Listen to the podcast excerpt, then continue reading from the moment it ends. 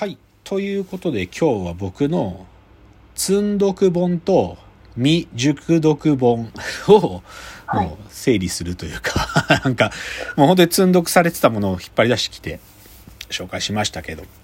どうです？深井さん積んどく知ってます？して、ま、なんかメモ帳に気になった本をうん。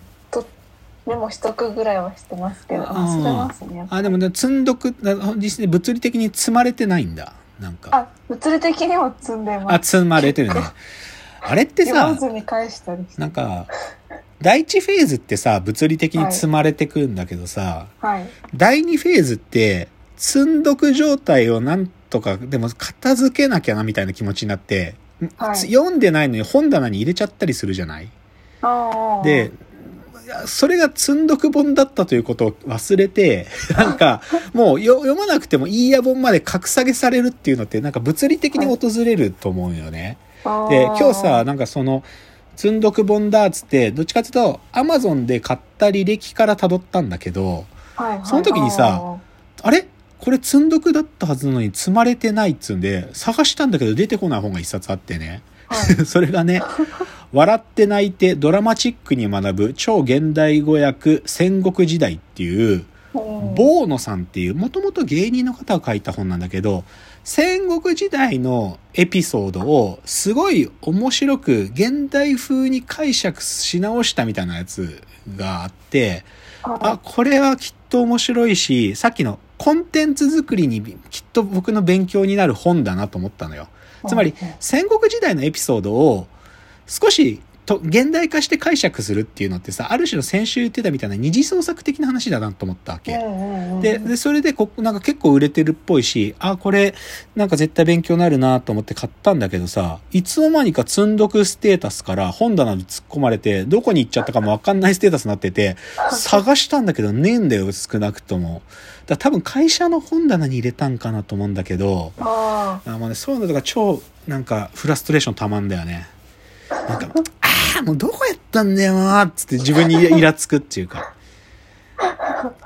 あとさ、積んどくでムカつくことさ、積んであるじゃん、物理的に。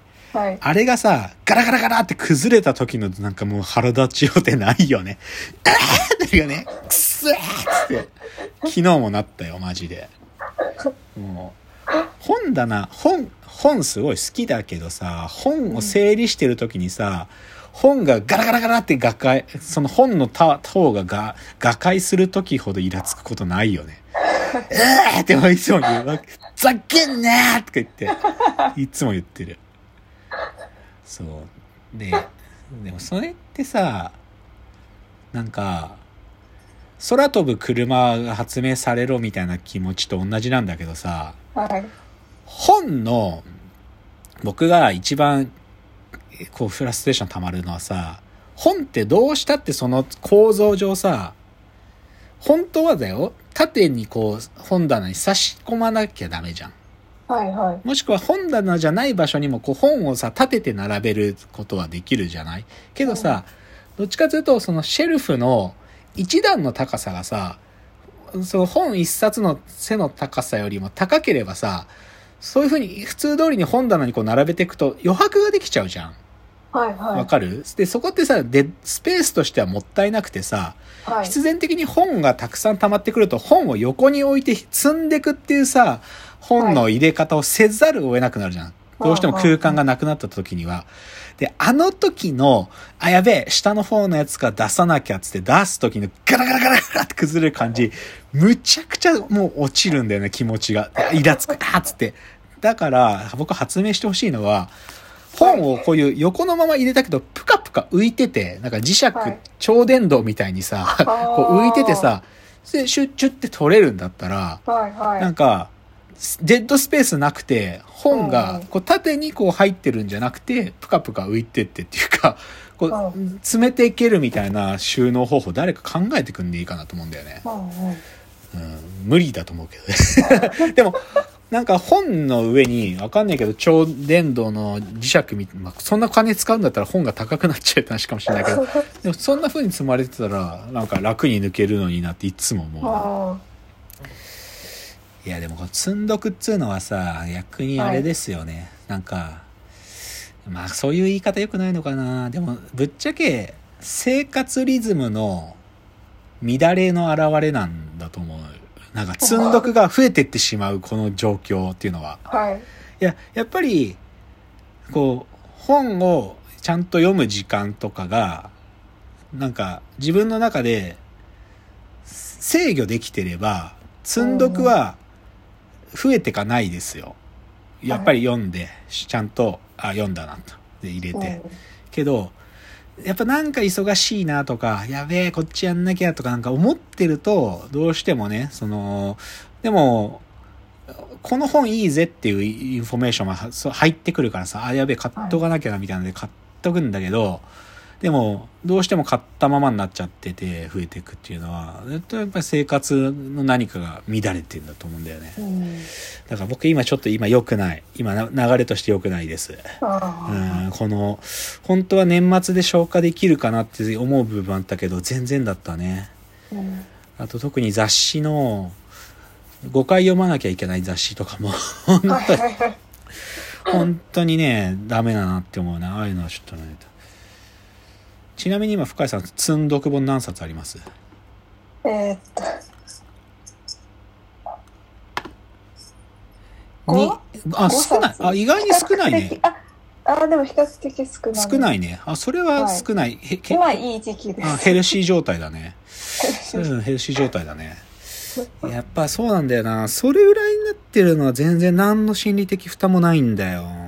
うんで僕、だからさっきの積んどく状態が、でも片付けなきゃっつって、本当は積んどくステータスだったのを読まない本として本棚に入れるのが超嫌で、うんだからね、積んどくで自分がこうダメな生活してると、どんどん机の上にブワーってなってくるのね。はい。もう今それだから、もう本当は嫌になってくるんだけど、うん。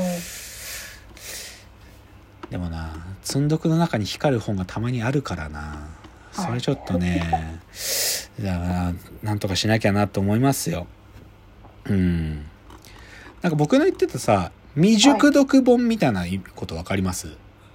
本当はもっあんまり私読み返さない。あ本本読み返さない？くどく。はい。あそうまあそまあそれはあるかもね小説とかはたまに読み返しあますけど。あなるほ。ど普通のっていうか。ああ、そうなんだ。だまあでもなんで僕がじゃあ繰り返し読むかっつうとはい。記憶したいからなんだけどね。気記憶記憶。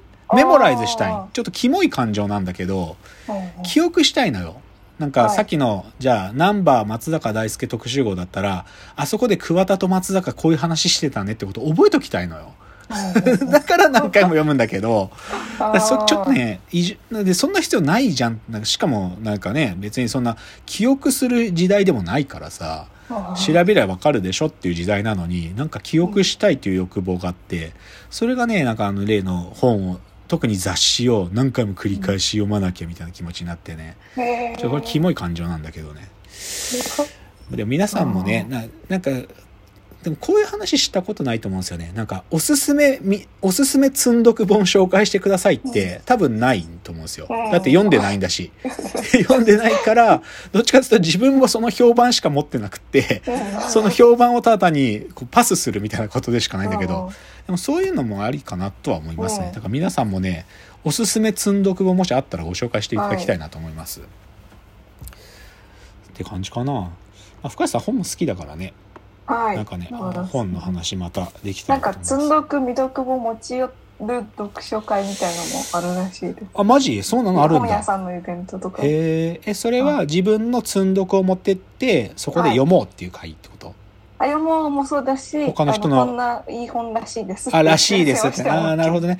まあでもそれを流すかもね。これいい本らしいんですよ、つって誰かがそこで読んでたら、確かにそれいい本だよって言われたら読むかもしれないね。うんでもな、なんか今日その話別に意図したわけじゃないけど、冒頭に言ったウェス・アンダーソンの映画のレビューが低いっていうのと関係してる気がするな。あなんかぶっちゃけ 僕この積んどく本で、もしここに1個でもネガティブコメントっていうか、ネガティブな評価直接、いや、あの本読む必要ないよとか言われたら、速攻本棚入るよ、読まずに。ちょっとそれ、もろはだね。なんかその積んどく本を読む動機を加速することもあるけど、なんかさらに減衰させることもあるかもなとうん今聞いてて思ったな。まあでもそういう話ですよ、今日は。積んどく本の話です。まあで、またちょっとね、僕の生活が乱れた時にこのテーマやってくるかもしれないので、一旦今日ちょっと全部で吐き出したんで、僕はスッキリしてますよということで、皆さんも積んどく本ぜひ整理してみることをお勧めします。生活乱れなので。では、えーご意見ご感想などまたフォームから送っていただけると嬉しいです。では、お別れの時間やってまいりました。わーわー言っております。お時間です。さよなら。